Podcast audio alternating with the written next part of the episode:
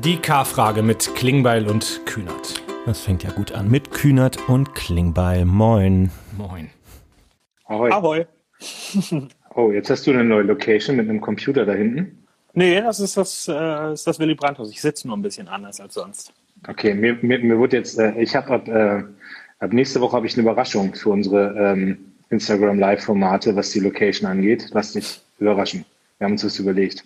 Wahnsinn. Bin begeistert. Ja, ich schmeiß mir direkt den ersten Porno-Account raus. Vielleicht hat Paulina Wendt 45 ja noch eine wichtige Frage. Also. Ja, gut. Es ist jetzt nicht die Karte. Es ist. Äh, leckt jemand gerne.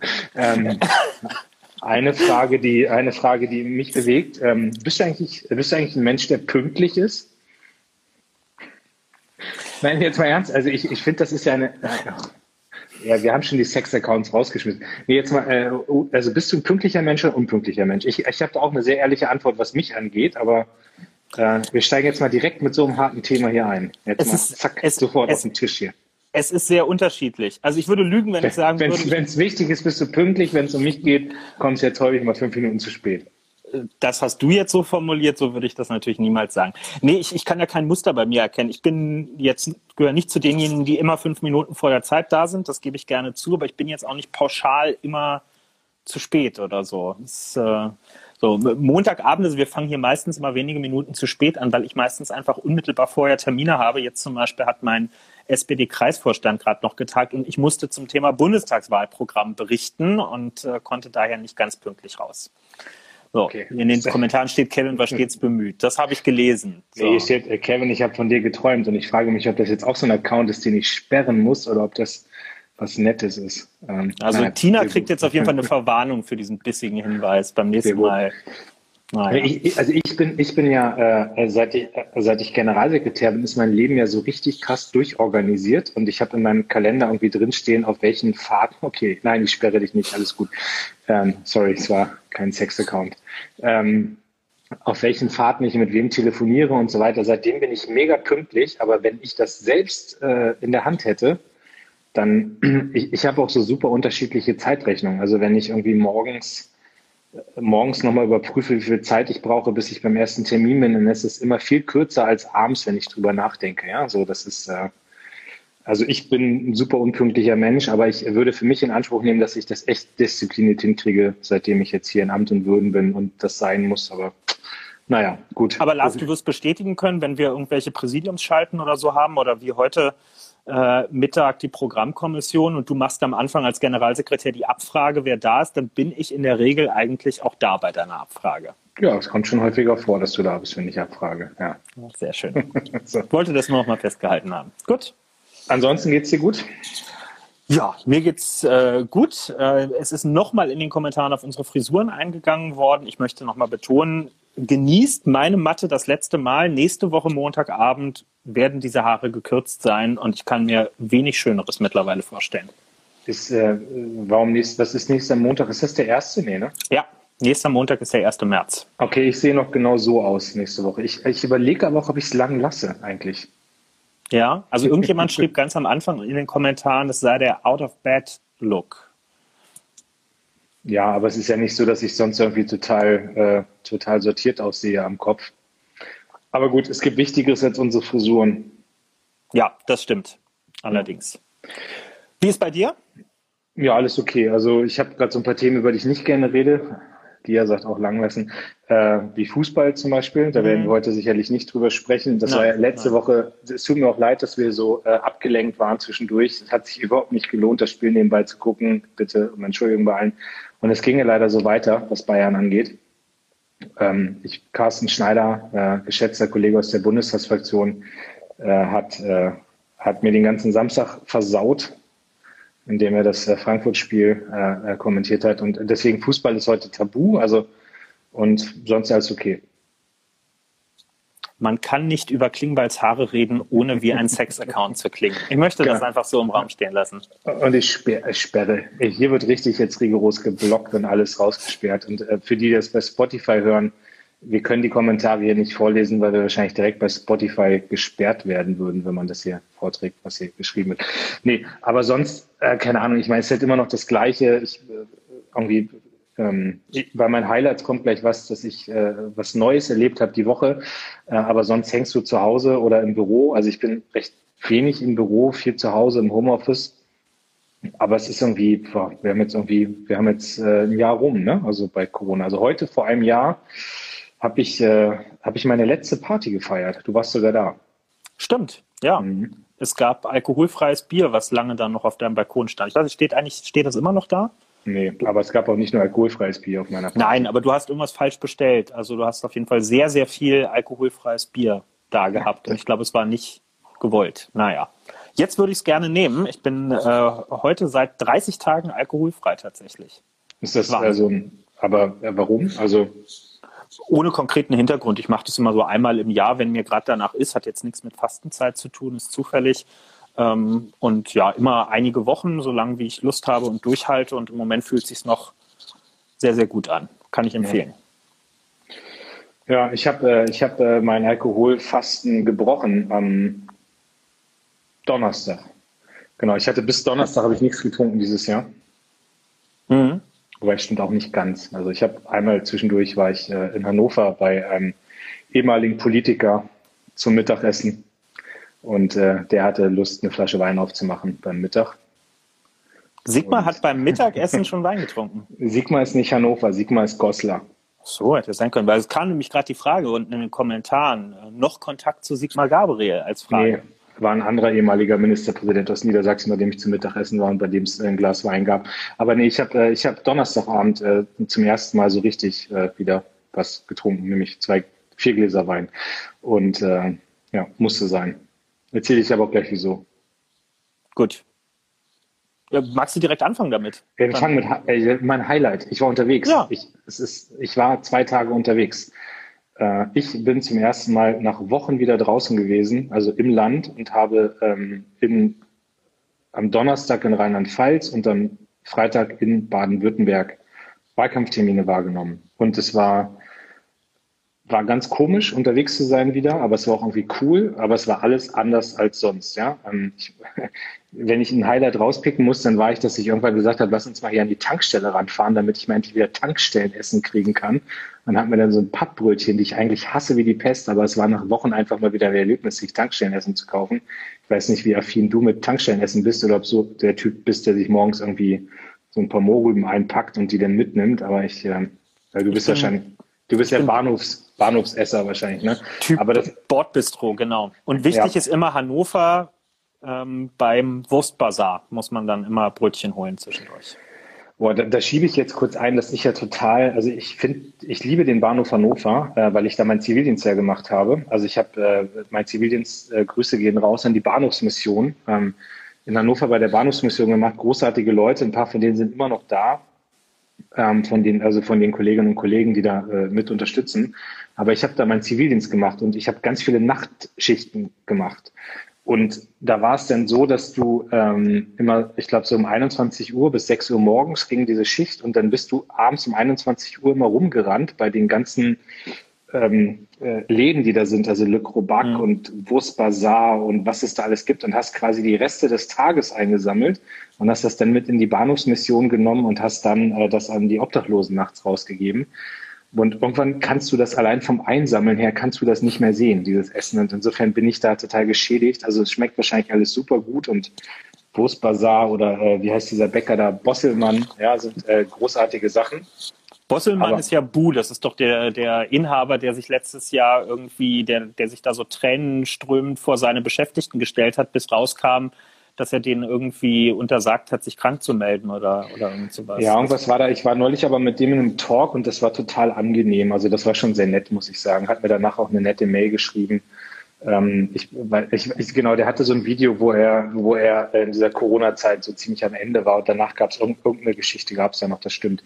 Ich, aber Bahnhofsmission Hannover und dieses Essen und so weiter und so fort. Aber also ich, auf jeden Fall war ich an der Tankstelle und habe mir da was geholt nachdem es monatelang nicht war, aber es war einfach total cool, unterwegs zu sein. Das wollte ich eigentlich erzählen.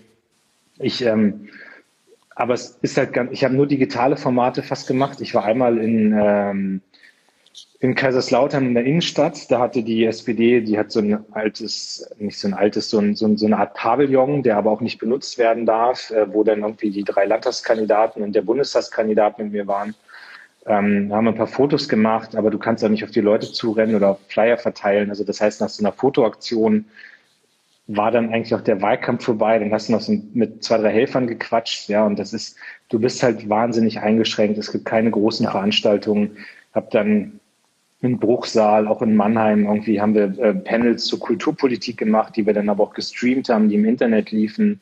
Äh, ich habe mit Alex Schweitzer, so das war mein, mein äh, Alkoholfastenbrechen, äh, quasi mit Alex Schweitzer habe ich äh, habe ich eine Weinprobe gemacht. Äh, Stimmt, ich habe Fotos gesehen, ja. ja. Genau. Auf Instagram haben wir so eine digitale Weinprobe gemacht, hatten zwischen uns eine, eine Plastikwand stehen. Ähm, und das war aber auch ganz, war auch ganz nett. Äh, Alex Schweitzer ist auch jemand, den ich sehr gerne mag und den ich sehr, äh, sehr schätze und einfach mit dem auch davor und danach ein bisschen zu quatschen, ähm, war dann auch cool. Ähm, und das ist aber schon, also ich habe da nochmal gemerkt, wie sich gerade unser Job als Politiker massiv wandelt. Und das sage ich gar nicht mit einem Jammerton, weil es gibt viele andere Berufe, die viel heftiger von dieser Pandemie betroffen sind und die da auch unter krassen Herausforderungen zu arbeiten haben. Aber ich, na, man lebt, haben wir ein paar Mal auch schon gesagt, man lebt halt einfach in, man lebt einfach in Zeiten, wo wir gar keine Leute persönlich treffen und eigentlich ist das für uns total wichtig, auch in diesen Kontakten zu sein. So, aber diese zwei Tage mal unterwegs zu sein, war, war einfach super ähm, abwechslungsreich und ist so mein Highlight der letzten Tage.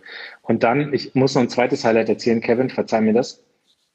Ähm, haben am Wochenende meine ganzen Leute im Wahlkreis, ich weiß nicht, ob du das vielleicht auch gesehen hast bei Instagram, wir haben, wir haben einen Flyer gedruckt äh, für die Bürgerinnen und Bürger meines Wahlkreises, äh, wo es auch nochmal um Corona ging und dass ich ansprechbar bin und dass ich da äh, gerne im Kontakt sein will. Und äh, wir hatten die Idee und haben 10.000 Stück gedruckt und ähm, und dann haben sich immer mehr Ortsvereine gemeldet. Ich habe ein junges Team auch. Ähm, wir haben so eine WhatsApp-Gruppe, wo die alle drin sind, habe auch gefragt, wer hat Lust zu helfen.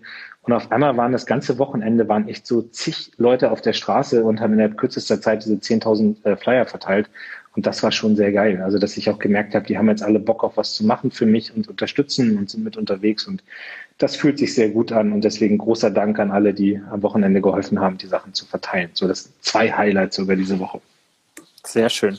Ja, ich kann äh, direkt anschließen. Bei mir war es ganz ähnlich. Ich war ja auch letzte Woche kurz in äh, Baden-Württemberg äh, und zwar in meinem Fall beim politischen Aschermittwoch.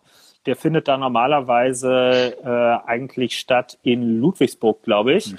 Ähm, vor 100 Da war ich, glaube ich, auch schon mal. Da war ich auch schon mal, glaube ja, ich. Ja, das kann, das kann sein. Letztes Jahr war Hubertus da. Wahrscheinlich warst du irgendwie im Jahr davor dann da.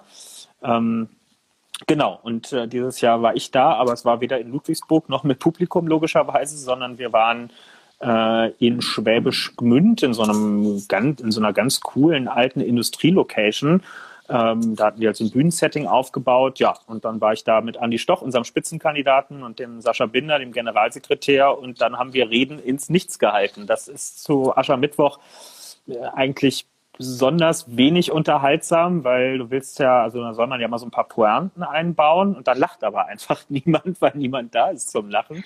Ähm, war gewöhnungsbedürftig, aber ich glaube, es ist uns ganz gut ähm, gelungen. Genau, und ich habe äh, ganz ähnlich wie du das mit Alex hattest, ähm, ich habe am Abend vorher noch mit dem Sascha Binder äh, gab es Kutteln essen. Kutteln, das ist ja irgendwie, das ist ja irgendein Kuhmagen, der da in Streifen geschnitten wird, also so Innereien. Ich habe dann dankend verzichtet und lieber äh, Spätzle, äh, Spätzle mit Linsen habe ich dann gegessen, um noch so ein bisschen schwäbischen Lokalkolorit da an den Tag zu legen.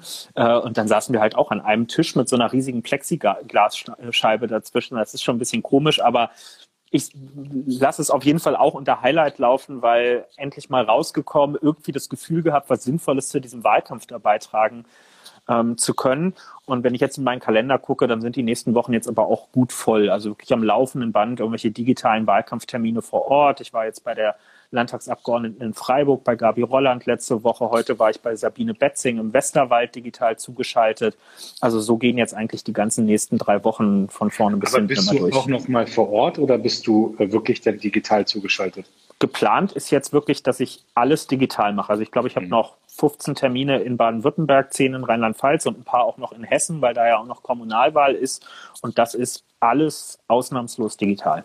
Ja, ja ich habe auch noch sehr viele Instagram-Live-Formate mit, mit Landtagskandidaten und ich, das macht auch, also ne, macht auch Spaß. Ähm, so, das ist, ich, ich vor allem, ich weiß nicht, wie du es äh, empfindest bei den Sachen, die du machst, aber ich habe ja das Gefühl, äh, in Rheinland-Pfalz sowieso, also ich meine, es ist eh ein geiler Landesverband, die äh, Malu Dreier, über die muss ich nicht viel sagen, da gerate ich immer sehr schnell ins Schwärmen. Die ist ja menschlich auch total top und ist auch eine hervorragende Ministerpräsidentin sowieso, ja, und ist einfach aus dieser Zeit als Chef, also als kommissarische Parteivorsitzende, wo ich ja sehr eng mit ihr zusammengearbeitet habe, ähm, kann ich echt nur das Beste über, über, ähm, über Malu sagen. Und ähm, du merkst aber auch mit, mit Roger Levens und dann Alex Schweitzer als Fraktionsvorsitzender und Daniel Stich als Generalsekretär, der Landesverband ist einfach sehr gut aufgestellt. Ja, und das, das merkst du in dieser ganzen Kampagne. Und dann Baden-Württemberg, was ich nicht selbstverständlich finde, weil die sind in den Umfragen nicht da, wo sie eigentlich verdient hätten zu sein. Aber auch da war krass ganz viele junge ähm, Kandidatinnen und Kandidaten. Ähm, ganz gut, also echt eine gute Stimmung, eine, eine tolle Kampagne, die da auch gemacht wird. Ähm, auch geile Plakate und alles. Und ähm, wie gesagt, für eine Partei, die da steht, wo sie in Umfragen stehen, finde ich krass, was die für einen Kampfgeist haben. Und ich habe das Gefühl, dass da was geht. Also das war so, ich habe wirklich das Gefühl, dass da was passiert und war dann den Tag ja selbst, da hatten wir noch geschrieben, als ich Freitag da war, da war ähm, dieses ekelhafte Vollschmieren des Plakats von Aisha. Ähm, und habe die ja noch, also war da gerade hier in Karlsruhe und sie ist Karlsruhe Land, habe sie dann angerufen, dann haben wir noch ein kurzes Video, habe ich euch das Foto geschickt wie wir da irgendwie noch eine Solidaritätsaktion gemacht haben für sie, das war auch, also dass sowas allein klappt, dass sie dann rüberkommt und dass wir das hinkriegen und dass die anderen Landtagskandidaten uns mit unterstützen, das zeigt auch, dass da echt äh, Teamplay ist äh, bei denen. Und ähm, das fand ich ganz gut. Und ich auch, also Andi Stoch ist dann echt gut angesehener Spitzenkandidat, Sascha Binder als Generalsekretär hat das da gut im Griff, also ich weiß nicht, wie du es wahrnimmst, ich will jetzt hier gar keinen Wahlkampf machen, aber da ist man mit einem sehr guten Gefühl nach Hause gefahren. Eigentlich will ich doch Wahlkampf machen, weil man kann die echt wählen. Und diese CDU gehört da raus aus der Regierung. Ja, also es sind jetzt nicht alle so Nerds wie wir, die da so ganz tief auch in den Bundesländern drinstecken, aber ich glaube, bei Baden-Württemberg muss man wirklich sagen, das Spannende ist ja, die Spitzenkandidatin der CDU ist die amtierende Bildungsministerin und Bildungspolitik und Baden-Württemberg jetzt gerade rund um Schulöffnung oder eben nicht Schulöffnung bei der Pandemie, das hat nun überhaupt nicht funktioniert in den letzten Wochen. Die haben echt in alle Richtungen geblinkt und sich ganz schön blamiert damit. Und Andi Stoch, unser Spitzenkandidat, ist halt der ehemalige Bildungsminister. Und für den Spitzenkandidaten einer Oppositionspartei, noch dazu jetzt mit nicht allzu hohen Werten im Moment dastehen, hat der krasse Beliebtheitswerte im Moment. Also das finde ich wirklich beeindruckend, ähm, wie viele Leute ihm da was zutrauen. Und deswegen bin ich da auch so gerne zur Unterstützung ähm, hingefahren, weil, weil er da, glaube ich, wirklich eine Vertrauenslücke im Moment füllen kann, die bei vielen Leuten gerade mit Bezug auf die Bildungs- und die Schulpolitik äh, entstanden ist. Und diese Susanne Eisenmann von der CDU, die ist sowas von unbeliebt. Das habe ich echt selten erlebt. Also auch so drumherum, wenn man da mit Leuten redet, ist das krass, äh, weil jeder hat Kinder oder kennt irgendwen, der oder die Kinder hat. Und ähm, die waren alle nicht sonderlich gut auf die Frau ähm, zu sprechen. Und ja, die ist natürlich die große Hoffnung, dass es eben zumindest beim Koalitionspartner dann einen Regierungswechsel äh, nach dem 14. März in Baden-Württemberg gibt. Und ich glaube, die Chancen sind ganz gut. Könnte sogar für Grün-Rot zu zweit reichen. Es war jetzt bei einer der letzten Umfragen, hat nur ein Prozentpunkt gefehlt. Also da geht's wirklich was bei der Landtagswahl. Ja. ja. Das war mein Highlight. Hat du auch eins? Ist die ja, Wohnung ist, da? Ist die, ist die, nein, die ist immer noch nicht, aber es sieht gut aus. Es sieht gut aus. Ich hoffe, ich kann nächste Woche Vollzug melden, tatsächlich. Nee, mein, mein Highlight war auch, äh, dass ich ein bisschen unterwegs sein konnte. Vielleicht, ich kann es ja noch erweitern, ähm, weil auch jemand eben in den Kommentaren fragte, wann gibt's für unsere Kinder auch mal wieder ein, ein Highlight oder irgendwas, worüber sie sich freuen können. Sehr berechtigte Frage. Ja, es sind jetzt natürlich auch wieder ein bisschen wir mit unseren Luxusproblemen. Ähm, nachdem wir äh, Schneechaos noch bis vor einer Woche hatten, haben wir jetzt äh, 17, 18 Grad gehabt. Ähm, einerseits natürlich ganz schön mal so fürs Rausgehen, andererseits ähm, ja auch alles immer wieder ein Wink mit dem Zaunfall, dass diese Extremwetterlagen in Jahreszeiten, wo sie normalerweise nicht sein sollten, zunehmend äh, leider zur Normalität werden und dass mhm. das eben keine Zufälle sind, sondern natürlich auch was mit klimatischen Veränderungen zu tun hat. Aber trotzdem fand ich es jetzt einfach schön, die letzten drei Tage, Freitag, Samstag, Sonntag in Berlin zu sehen, dass viele Leute draußen waren, sich im Großen und Ganzen ähm, auch voneinander irgendwie ferngehalten haben. Also bei mir in Schöneberg, die Parkanlagen waren voll. Ähm, ich hatte noch mit anderen versucht, irgendwie mal zwischendurch eine Tischtennisplatte zu ergattern. Das war aber ehrlicherweise überhaupt nicht möglich, weil die den ganzen Tag in Beschlag genommen waren. Und da habe ich eben auch super viele Kinder äh, auf den Spielplätzen und so gesehen und muss schon sagen, also klar, nach einem Jahr Pandemie, diese gewisse innere Beklemmung, wenn man Menschenmengen sieht, die kriegt man nicht raus. Und natürlich gibt es auch Leute, die sich dabei unvernünftig verhalten. Aber man hat vielen einfach ansehen können, wie viel Last da wirklich abgefallen ist, mal über mehrere Stunden die eigenen vier Wände durchaus auch guten Gewissens verlassen zu können, die Kinder auf der Wiese mal ein bisschen laufen zu lassen, mit dem Ball kicken zu lassen, mit dem Tretroller rumfahren zu lassen. Das war schon schön zu sehen, dass da mal ein paar entspannte Gesichtszüge auch bei Nachbarinnen und Nachbarn dabei waren, die ich ehrlicherweise sehr gestresst und angespannt erlebt habe in den letzten Monaten. Und das fand ich einfach schön. Es war mal wieder eine gute Grundstimmung draußen, die in den letzten Monaten ja doch sehr selten gewesen ist. Nice. Ja, soweit. Ich glaube, nächste, diese Woche sollen jetzt auch nochmal 18 Grad irgendwann werden. Also muss ich schneller sein dann mit der Tischtennisplatte. Du kannst einfach sagen, hier, ich bin Kevin Kühnert, Bundestagskandidat, Mama Platzer. Mm, ja, das kommt, kommt sicherlich kommt super an. Ja, da werde ich direkt erstmal vor Scham im Boden versinken, wenn ich so einen Satz sage. Ja, ich habe irgendwo jetzt äh, am Wochenende habe ich irgendwo gehört im, im Radio, dass, ähm, dass der Berliner Wohnungsmarkt jetzt immer häufiger genutzt wird, um äh, Geldwäsche zu betreiben. Habe ich Hast auch gelesen, ja. ja. Fiel mir nur gerade ein bei deiner Wohnungssuche. Ja, ja, Thema, Thema Wohnen werden wir ja auch morgen nochmal äh, groß auf der Tagesordnung haben. Morgen ist der Bilanzgipfel zum Wohnungsgipfel der Bundesregierung. Ähm, das heißt, dann wird geguckt, was denn Herr Seehofer als Bauminister, der ja auch ist, so geschafft hat in den letzten Jahren. Ähm, das, was äh, heute der Mieterbund und andere haben durchblicken lassen, teilen, glaube ich, viele von uns, nämlich dass da mehr hätte passieren können. Wir sind ja auch immer noch dabei, mit CDU und CSU darum zu ringen, dass endlich ein vernünftiges äh, Umwandlungsverbot von Miet- in Eigentumswohnungen kommt, was bei uns in Berlin ein ganz großes ähm, Problem ist. Und wir haben morgen auch ein Jahr Mietendeckel in Berlin. Wird ja auch eine Frage sein, die uns im Jahr noch viel beschäftigt. Das Verfassungsgericht wird in den nächsten Monaten darüber entscheiden, ob Berlin das erlassen durfte oder nicht. Also Wohnungsfragen, ich glaube, die werden uns hier auch in der K-Frage in den nächsten Monaten immer und immer wieder beschäftigen. Hat es ja noch ein, ein Lowlight? Ja, ich habe, ich denke, da wollen wir auch beide noch mal drüber sprechen. Es ist kein wirkliches Lowlight, aber natürlich auch kein Highlight. Ich wollte einfach gerne noch mal über das Hanau-Gedenken am letzten Freitag ähm, reden. Also der Anlass ist natürlich so fürchterlich wie ein Anlass nur, nur sein kann. Trotzdem verbinde ich jetzt mit dem Gedanken an letzten Freitag vor allem ähm, insoweit positive Erinnerungen, dass ich es ganz berührend fand, wie voll meine Timelines auf allen Kanälen mit Menschen waren, die Anteil genommen haben, die erinnert haben, die, so war ja auch der Hashtag uh, Say Their Names, die den Namen ähm, der neuen Opfer des rassistischen Attentäters, man muss mal sagen, es gab noch ein zehntes, er hat auch seine Mutter später noch äh, ermordet an diesem Abend äh, des 19. Februar 2020, also wie diese Namen auch in Erinnerung gerufen wurden und deutlich gemacht wurde, dass hier nicht einfach nur irgendwie Opfer waren, sondern dass das eben Menschen waren, die ein Leben hatten, die Freundinnen und Freunde, Partnerinnen, Partner, Arbeitskolleginnen und Arbeitskollegen hatten ähm, und dass deshalb um sie getrauert wird, weil man etwas vermisst, weil das wertvolle Bezugspersonen, liebe Menschen ähm, gewesen sind, die die Welt schöner und reicher gemacht haben. Und ähm, ja, dass diese Menschen, die eben häufig einfach nur zu so einer anonymen Zahl sonst werden bei, bei Terroranschlägen, dass die im Mittelpunkt dieses Tages gestanden haben, dass über sie gesprochen, über sie berichtet wurde, dass es Dokumentationen gab, dass ich hier in Berlin einfach auf der Straße an irgendwelchen beliebigen Bauzäunen Zettel gesehen habe, die Menschen dort angebracht haben, dass Leute das ich war am, Wochenende noch auf der Solidaritätsdemo in Berlin-Neukölln mit ganz viel Abstand natürlich, dass ganz viele Geschäftstreibende das in ihre Schaufenster gehängt haben. Das fand ich toll, weil man gesehen hat, dass das über die, den inneren Kern der Politikblase in Berlin hinausgegangen ist, sondern dass da wirklich viele sich mitverantwortlich gefühlt haben, diese Menschen nicht, nicht zu vergessen. Ich fand das ein sehr würdiges Gedenken.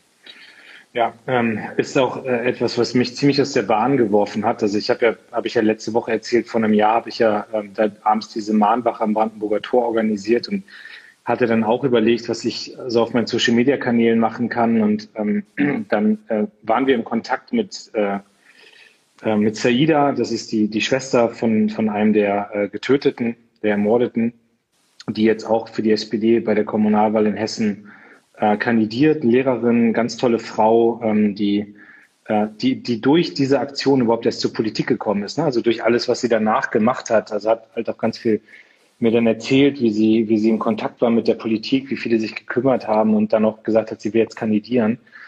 Ähm, und ich hatte sie und ihren Bruder, der selbst auch äh, Opfer war, der, der, ähm, der äh, schwer äh, angeschossen wurde, der eine Kugel im Hals hatte und bis heute eigentlich an den Folgen da auch, auch leidet.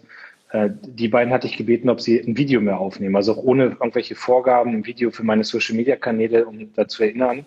Boah, und dann kriegte ich diese Videos und habe dann gesagt, ich muss beide jetzt sofort anrufen und mich bedanken, weil ich, ich, ich hatte sofort Tränen in den Augen. Und dann habe ich ähm, äh, erst Said angerufen und dann Saida später und boah, das war, das war einfach, ich konnte irgendwann nicht mehr reden. Ne? Also weil du merkst dann gerade in dem Moment, du redest hier mit, mit einer Person, erst mit ihm, der dabei war damals, also der war in diesem Raum, der war in dieser Shisha-Bar, wo geschossen wurde, ja, und der hatte einfach verdammtes Glück, dass er nicht mit zu den Toten gehörte. Äh, sonst wäre er, wäre er das zehnte Opfer eines rassistischen, brutalen Mords gewesen.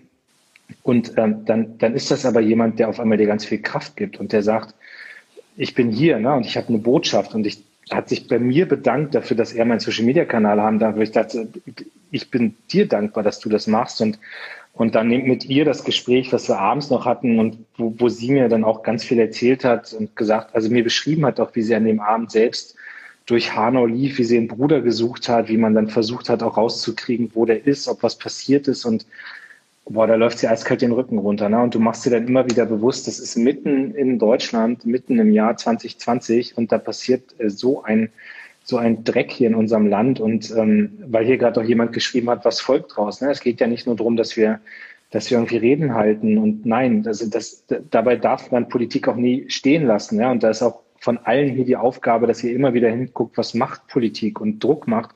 Aber an einem solchen Tag ist es wichtig, dass auch kollektiv erinnert wird und das gedacht wird und dass genau diese Gesichter ja gezeigt werden. Ja, das sind Menschen aus unseren Reihen, die da, die da, die da brutal ermordet wurden. Und wenn ich dann auch von der AfD lese, ich habe es auch geschrieben, ja, wenn es, da wird immer die anderen und so. Nee, das waren Hanauerinnen und Hanauer, die, ja. die umgebracht wurden. Das sind nicht die anderen, sondern das sind, das sind äh, wir gewesen. Ja? Das waren Leute von uns und das sind Teil, Teil unserer Gesellschaft. Und das wird dir einfach so bewusst, wenn du dann mit Angehörigen telefonierst, wie viel Kraft die da auch aufbringen müssen seit einem Jahr und, ähm, und, und trotzdem, und ich will jetzt gar nicht sagen, wir haben viel geschafft, ja, wir haben, der Kampf gegen rechts hört nie auf, ja, und der Kampf gegen rechts hat kein Ende, ja, das ist leider so. Aber wir haben schon ein paar Sachen auf den Weg gebracht und da bin ich auch stolz drauf, ne, und das hätte auch, das hätte es auch ohne Druck, der da war, von ganz vielen Stellen hätte es das nicht gegeben. Also, dass der Opferschutz verbessert wird, dass der Kampf gegen Hetze im Netz auch verbessert wird, dass das Demokratiefördergesetz kommt, dass auch die Gelder ausgebaut wurden. Das sind alles viele Sachen und trotzdem reicht das alles noch nicht. Aber, aber der Tag, also diese beiden Telefonate, boah, das war für mich, es hat mich echt für ein paar Minuten richtig aus der Bahn geworfen und trotzdem bin ich total dankbar, dass beide das gemacht haben und äh, dass ich auch nochmal die Chance hatte, mit beiden zu reden. Ne? Ja, finde ich ganz, ganz eindrücklichen Bericht. Für alle, die uns im Podcast zuhören, kann ich auch sagen, es ist spannend, auch einfach zu beobachten, was jetzt hier in unserem Stream ähm, passiert. Jetzt geht es in den Kommentaren wieder los. Eben ist es unten ganz ruhig geworden. Es sind ganz wenig Kommentare gekommen. Ne? Also man finde, man merkt hier auch in diesem Format, auch wenn wir zu zweit sprechen und die anderen nur zuhören, in Anführungszeichen, oder nur schreiben können, man merkt sofort, wie ihr auch darauf reagiert und dass hier gerade ganz viel ähm, Innehalten einfach da war. Und so habe ich eben auch diesen letzten Freitag erlebt. Ich möchte mich nochmal bei der IG Metall bedanken. Ich habe mich auf meinem Instagram-Kanal am Freitagabend auch beteiligt an einer Aktion, die die IG Metall angestoßen hat. Ähm, dort habe ich mit verschiedenen anderen zusammen äh, zwischen 21.55 Uhr und 22 Uhr, was nach den Protokollen der Polizei der Zeitraum der Schüsse, der Morde gewesen ist, ähm, haben wir eine Übertragung gemacht und einfach nur ein Schild in die Kamera gehalten, fünf Minuten Schweigen ähm, für diejenigen, die dem Täter zum Opfer gefallen sind und derer wir gedenken wollten an diesem Tag und möchte auch hier nochmal den Aufruf erneuern, wer es nicht beim Erinnern belassen möchte, sondern auch diejenigen stärken will, die sich für ein Nie wieder sozusagen engagieren, der findet zum Beispiel eine Anlaufadresse im Netz bei der Initiative 19 Februar. Das sind ähm, diejenigen, die in Hanau aus dem Umfeld der Getöteten, aber auch aus der Stadtgesellschaft heraus äh, einen Gedenkort am Heumarkt äh, an einem der Tatorte in Hanau geschaffen haben, der jetzt mindestens drei Jahre bestehen soll und dessen Unterhaltung und Betreiben eben gut 2500 Euro im Monat kostet. Und die sind eine unabhängige Initiative, die sind auf Spenden angewiesen. Also wer dort ähm, unterstützen will, das ist auf jeden Fall eine von sicherlich vielen guten Adressen, wo man das machen kann. Und ich will noch einen zweiten Tipp abgeben ein bisschen in einem anderen Zusammenhang. Auch Jan Böhmermann hat das ja beim Magazin Royal letzte Woche ähm, zum Thema gemacht. Auch er hat die Namen nochmal alle vorgelesen. Und er hat ein Gespräch auch nochmal geführt mit Georg Mayer. Georg ist Innenminister in Thüringen, ähm, ist äh, Genosse von uns, also aus der SPD. Und ähm, Jan Böhmermann hat mit dem ein über 20-minütiges Interview online gestellt, findet ihr auf YouTube, auf dem Kanal vom Magazin Royal ähm, über was Innenpolitik in Deutschland ist, was die Innenpolitik gegen Hasskriminalität äh, eben beispielsweise auch macht. Und ich finde, und das sieht man auch an den ganz positiven Reaktionen dort in den Kommentaren, Georg redet da nicht drum herum, sondern sagt auch selber, er hat früher auch über Einzelfälle gesprochen, wenn es um rassistische Chatverläufe in Sicherheitsbehörden oder so ging und sagt ganz klar, so spricht er heute nicht mehr, weil er weiß, dass wir es mit tieferen Problemen ähm, zu tun haben in der Gesellschaft und damit natürlich auch in Behörden und staatlichen Strukturen. Und ich fand das ein sehr nachdenkliches und sehr reflektiertes Gespräch, was gerade diesem Tag auch angemessen war und was man von politisch Verantwortlichen vielleicht selten in so einer Form dann auch zu hören kriegt. Ja. Jetzt wäre es eigentlich mal Zeit für die K-Frage. Ähm, ich glaube auch. Die K-Frage. Eine neue Welle des Hasses schwappt durchs Netz. Sie trifft Politikerinnen, Influencerinnen, Wissenschaftlerinnen, viele mehr. Was tun? Warum liegt ein entsprechendes Gesetz jetzt auf Eis? Ja gut, da, da kannst du als Abgeordneter im Zweifel gleich noch mehr zu sagen als. Ja, das, ich kann jetzt auch, also das, was ich, das, was ich sagen kann, ist, dass, also ja, also das erstmal sind ja unterschiedliche Sachen in dieser Frage drin. Es ist eine neue Welle des Hasses. Das äh, ist ja nach Hanau auch thematisiert worden, auch zu den 89 Maßnahmen, ähm, zu den 89 Maßnahmen, die in diesem Paket gegen rechts ähm, beschlossen wurden. Das war ja in diesem Kabinettsausschuss gegen Rechtsextremismus, den damals Olaf Scholz maßgeblich mit auf den Weg gebracht hat. Da war das Gesetz gegen Hass und Hetze im Internet drin. Das ist dann vom Bundestag verabschiedet worden, vom Bundesrat auch verabschiedet worden. Aber es gibt jetzt gerade ein Urteil, auf das wir warten, ähm, zum Thema Bestandsdatenauskunft. Und solange es das nicht gibt, soll dieses Gesetz anscheinend vom Bundespräsidenten nicht auf den Weg gebracht werden. Das ist, ähm, ähm, das ist äh, mein Kenntnisstand, den ich habe. Aber ich weiß jetzt auch nicht, ob wir uns darauf konzentrieren sollten, zu beantworten, warum das gerade rechtlich noch nicht auf den Weg gebracht ist oder ob es nicht vielleicht eher darum geht, das andere ähm, zu beantworten. Ja, ich glaube, vielleicht gehen wir tatsächlich erstmal auf den grundsätzlichen Punkt ein. Man könnte jetzt ganz viele Anlässe herausgreifen, um zu, zu beschreiben, warum das so dringlich ist, dort mehr zu machen. Ähm, ich nehme vielleicht einen, der vielen aufgefallen ist in der letzten Woche, mir nochmal besonders. Und das sind die Angriffe auf Karl Lauterbach einfach gewesen, die wir erlebt haben. Exemplarisch jetzt als ein Beispiel von ganz vielen. Es trifft natürlich nicht nur Promis, bitte nicht falsch verstehen, sondern äh, insbesondere viele, die sich im Kleinen vor Ort engagieren und die gar nicht über diese öffentliche Wahrnehmung verfügen. Für die ist das mitunter noch viel heftiger. Aber Karl hat einfach äh, jetzt zuletzt auch immer wieder in Interviews darüber gesprochen, was das mit ihm ähm, macht, wie auch die Familie mit reingezogen wird. Und äh, Karl, der übrigens ja auch vor ein paar Tagen Geburtstag hatte, alles Gute nochmal nachträglich. Gestern, gestern. gestern genau. Äh, alles Gute nachträglich an dieser Stelle.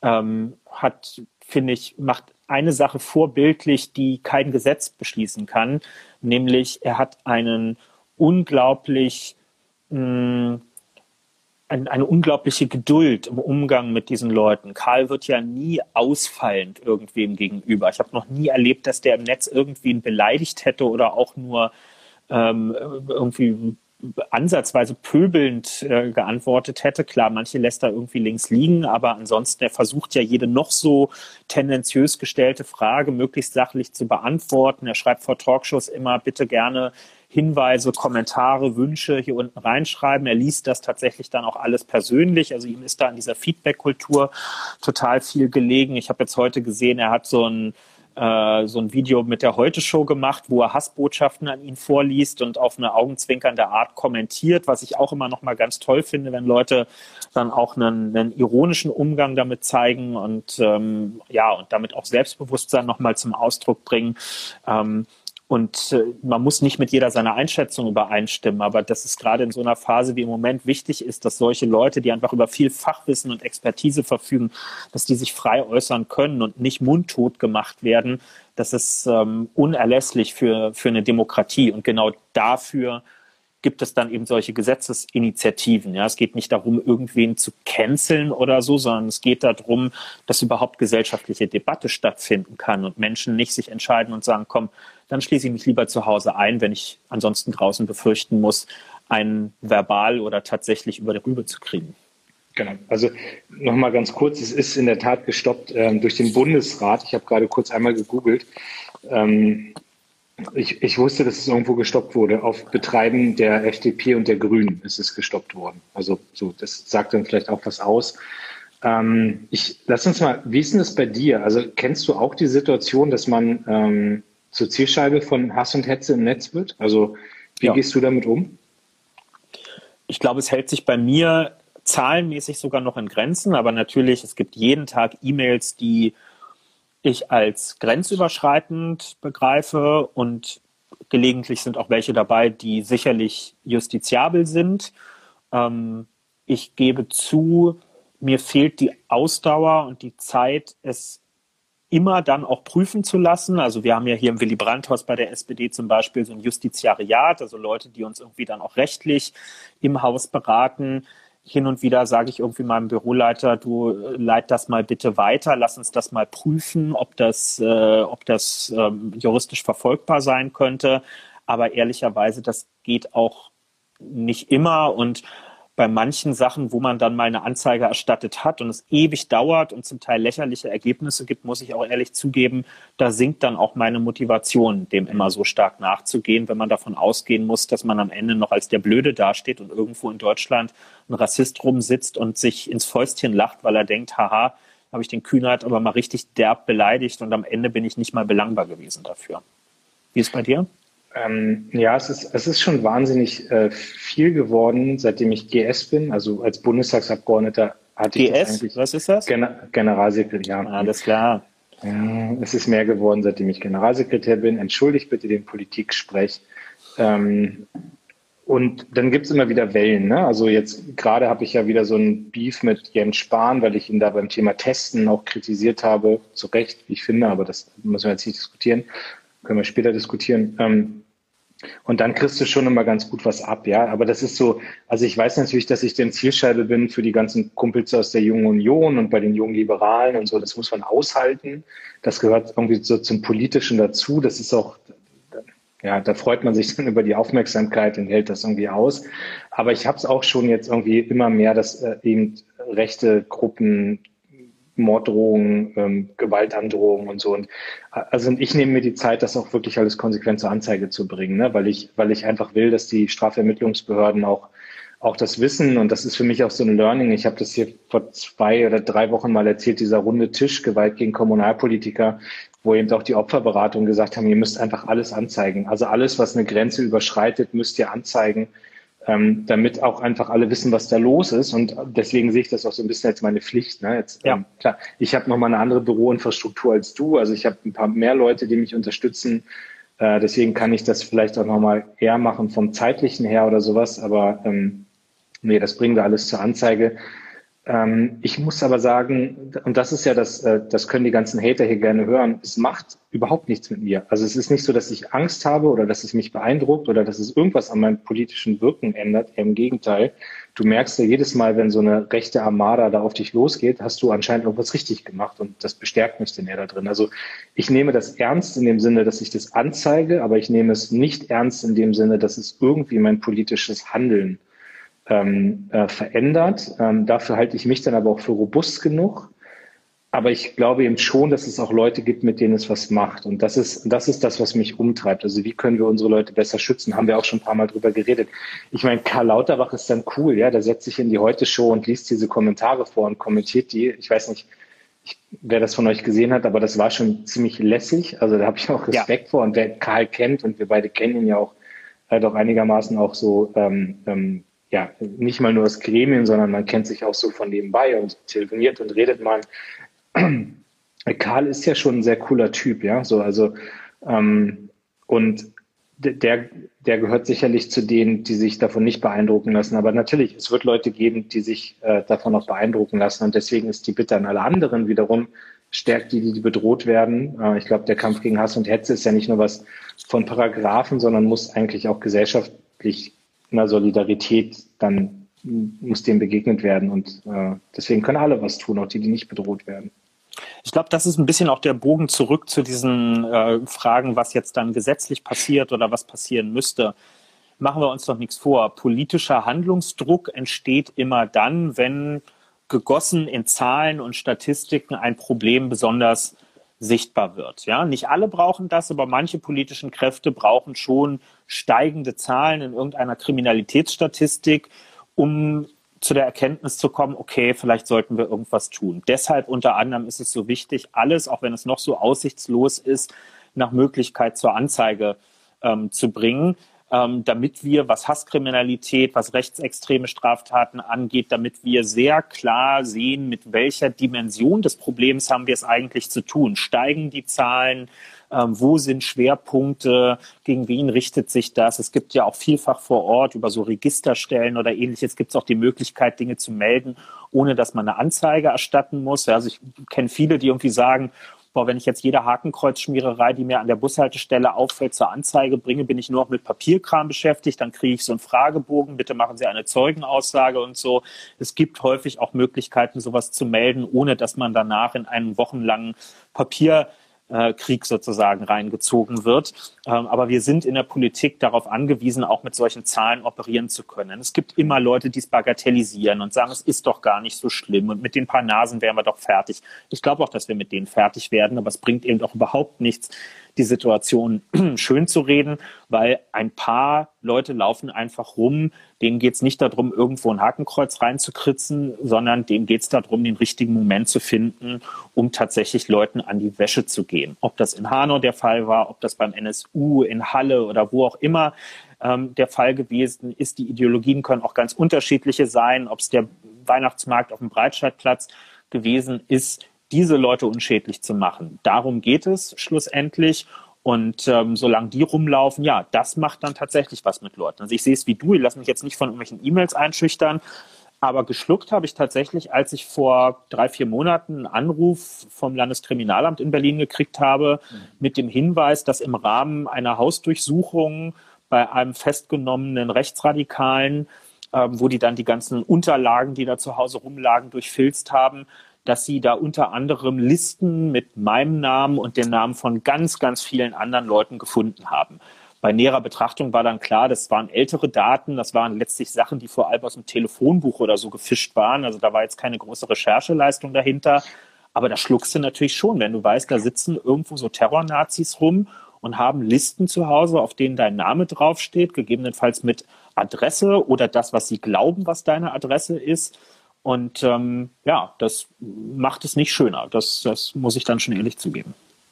Ja, und also hier schreibt gerade jemand, ich weiß nicht, wie ich den Kommentar irgendwie richtig einordne, aber vielleicht, äh, ich lese ihn einfach mal vor.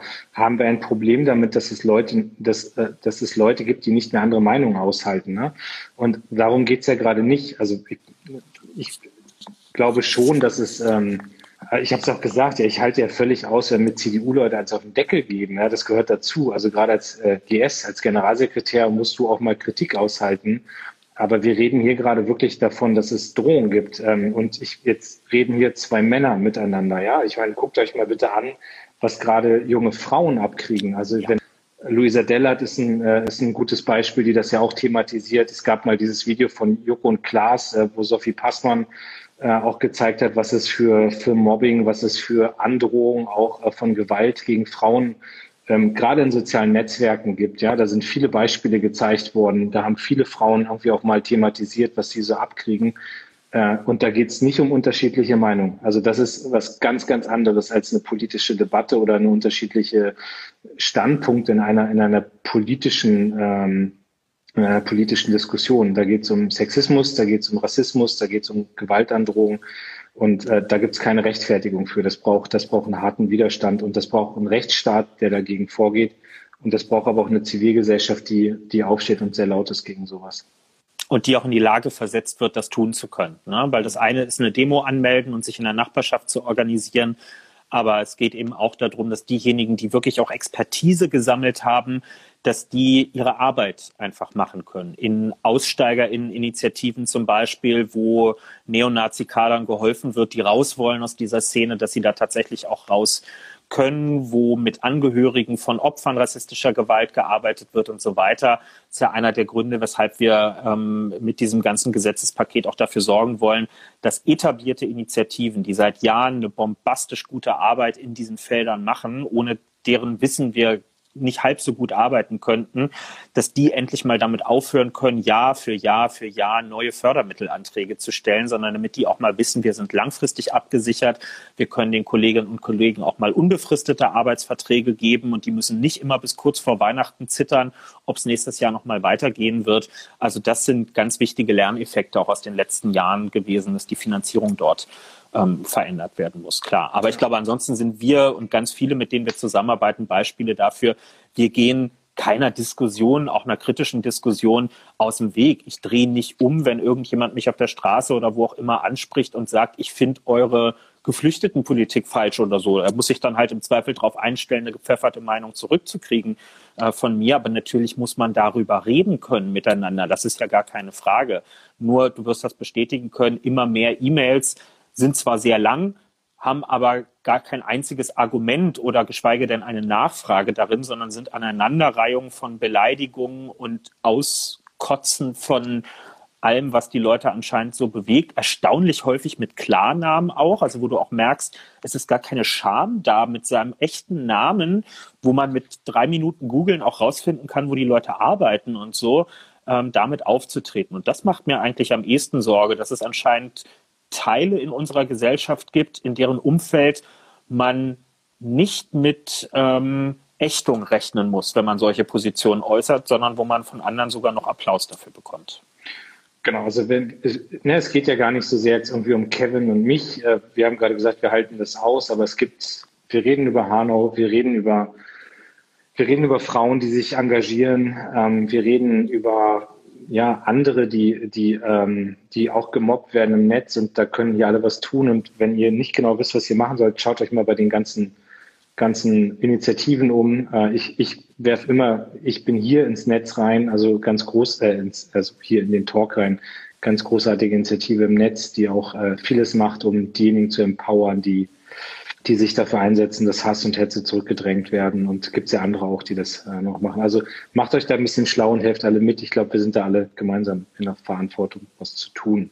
Genau. Und sagt vielleicht gelegentlich auch einfach mal Danke denjenigen, die sich irgendwo engagieren, völlig egal in der Kommunalpolitik, in antirassistischen Initiativen oder so. Das ist für die meistens äh, schon, schon eine ganze Menge ähm, wert, denen den Rücken zu stärken, dass die nicht, ähm, nicht irgendwann umkippen und sagen, ich, ich kann nicht mehr vor Ort. Das ist übrigens auch ein wichtiger Teil dieses ganzen Maßnahmenpakets, bessere Unterstützung auch für Leute, die ehrenamtlich politisch unterwegs sind, nicht nur für Hauptamtliche, dass die das besser verfolgen ähm, können, wenn sie da ähm, letztlich ähm, ja wirklich brutal äh, im Netz oder sonst wo angegriffen werden, sondern dass das auch Ehrenamtliche können. Ich erschrecke immer, wenn ich auf irgendwelchen kommunalen äh, Gemeinderatsseiten oder so sehe, dass dort ganze Fraktionen mit ihren Privatadressen aufgelistet sind, dass du da wirklich die Straße und Hausnummer und den privaten Telefonanschluss der Leute noch hinterlegt hast. Ich würde mir wirklich wünschen, dass wir uns davon mal verabschieden, weil die Zeit ist echt vorbei, wo man zu seinen kommunalen Verantwortlichen nur Kontakt aufnehmen konnte, wenn man die Adresse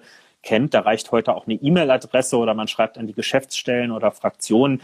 Also dass Leute sich da so entblößen müssen mit Adresse im Netz, ich finde das ganz schön grenzwertig. Aber das, ist, aber das ist ja geändert worden. Also das ist ja gesetzlich geändert worden. Das haben wir haben diesen Sommer beschlossen, genau. dass, ähm, dass es nicht aber mehr sein muss, dass sie, ähm, aber es gibt viele Verwaltungen, die noch so arbeiten, klar, ja, aber du kannst dich genau. heute jetzt, du konntest ja, glaube ich, auch immer nur kandidieren in der Kommunalpolitik, wenn du deine Adresse irgendwo angegeben hast und Klar, bei uns auf dem Dorf weiß im Zweifelsfall sowieso, wo wer wohnt, aber ähm, das ist äh, auch in diesen Zeiten, muss man da mal neue Wege gehen und das haben wir äh, gesetzgeberisch auf den Weg gebracht.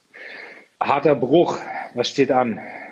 Ja, was steht an? Also da müssen wir ja jetzt noch drüber sprechen. Dein Geburtstag steht an, Lars. Du hast morgen Geburtstag. Wie wirst du den Tag verbringen? Ich werde ja, werd ja 35. Also ich hm. gehe raus aus dem User-Alter. Bis hierhin ja. sind wir ohne Lüge in diesem Podcast ausgekommen. Du, wie werde ich meinen, meinen Geburtstag morgen verbringen? Sehr schön, äh, indem ich äh, morgen um 7.30 Uhr äh, mit dir, boah, boah, ich stimme, der Finger, ich habe um 7.30 Uhr mit dir eine Schalte, ne? Das ist ja super. Ähm, nicht nur wir beide. Ja, nicht nur wir beide, genau. Wir haben morgen eine Schalte zum Programm. Dann habe ich irgendwie um 8.30 Uhr habe ich eine Schalte mit äh, den beiden Parteivorsitzenden und dem Kanzlerkandidaten und der Agentur. Und dann habe ich normal um 9 Uhr Morgenlage, dann habe ich äh, um 10 Uhr Leitungsrunde des Willy Brandt-Hauses. Dann habe ich irgendwann noch wieder eine Schalte mit den beiden Parteivorsitzenden. Dann habe ich Sitzung der Bundestagsfraktion, wo ich morgen was zum Wahlkampf vortrage. Und äh, morgen Abend habe ich frei und verbringe den Abend privat. Mach, Sehr gut. Mache aber keine große Party. Das äh, ja. fällt morgen aus auf einer Skala von 10 bis 10, wie cringe wäre es, wenn wir morgen früh Happy Birthday singen würden in der ersten oh, Schalte? Bitte, bitte nicht, wirklich. Es ist so, ich, nee. Gut, dann lassen wir das sein. Warst du letztes Jahr hier? Als, äh, also das ist ja, weil viele gefragt haben, was letztes Jahr gefeiert. Ich habe letztes Jahr meinen Geburtstag reingefeiert und äh, da, da wurde gesungen für mich. Warst du da schon da? Nee, du kamst später erst. Ne? Ich, ich kam später. Ich kam, ich hatte noch Klausurtagung meiner Kommunalfraktion vorher. Genau, ja. weiß ich noch ja, schön war die Zeit damals. T.S. Ullmann hat gesungen, das hat mich sehr gefreut. Das war mir ein, oh. ein, ein Fest. Ja. Er stand neben mir und hat sehr laut gesagt, nee, ich, ja, Geburtstag, du, in meinem Alter ist das ja nichts Tolles mehr. Mm, ja, gut. Ich, das erzähle ich jetzt noch kurz. Ich habe äh, ich finde ja auch, dass diese Jokes nicht mehr funktionieren auf Zoom-Konferenzen. Ja, ich habe so ganz häufig, dass ich dann irgendwo äh, sage, naja, und jetzt ist dann der Zeit, dass mal die jungen Leute drankommen. Ne? Und das sage ich dann mit so einem Augenzwinkern, weil eigentlich ich ja mal denke, ich bin ja noch jung. Und das habe ich jetzt neulich mal in so einer Zoom-Konferenz gesagt und dachte, jetzt lachen die alle wenigstens mal oder grinsen. Und hat sich einfach komplett, du guckst so in, weiß nicht, wie viele Gesichter sieht man da auf so einem iPad? 15, 15 Gesichter und keiner regt sich. Sie sagen, ja klar, der ist ja auch alt. So, ja, das haben die. Und ich dachte, okay, jetzt bist du wahrscheinlich wirklich mittlerweile ziemlich alt, morgen mit meinen 35 Jahren. Mhm. Ja, wer das echte Alter wissen möchte, kann jetzt gleich mal Wikipedia, Wikipedia ansteuern und nachgucken. Ja, das, das Internet lügt. Nee, und also passiert bei dir denn was? Du hast ja nicht Geburtstag nächste Woche. Gibt es irgendwie was Schönes? Außer mein Geburtstag, der für dich wahrscheinlich auch sehr schön ist.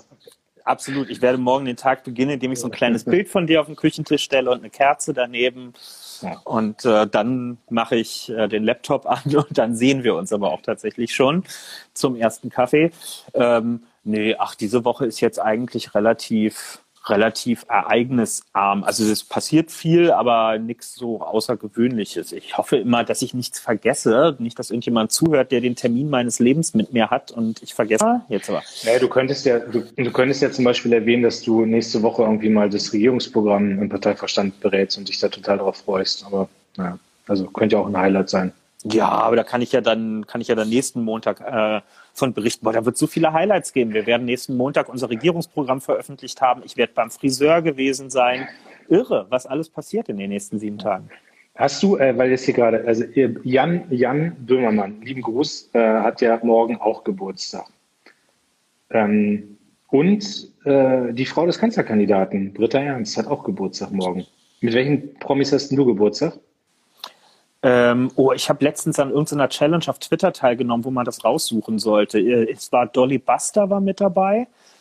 Ähm, ich glaube, Britney Spears war auch mit dabei. Ich bin, also ich habe so richtige, äh, so, so richtige ähm, Rainbow Press Promis auf jeden Fall dabei gehabt. Ja. Okay. Bei mir ist ja noch ein bisschen hin. 1. Juli ist erst soweit. Ja, nee, ich habe glaube ich Böhmermann, aber. Ja, das reicht ja dann auch. Ja. ja. Gut. Jo. Dann. Das war wieder ein rundes Ding heute. Bereite ich mich jetzt mal auf meinen Geburtstag vor und backe noch einen Kuchen.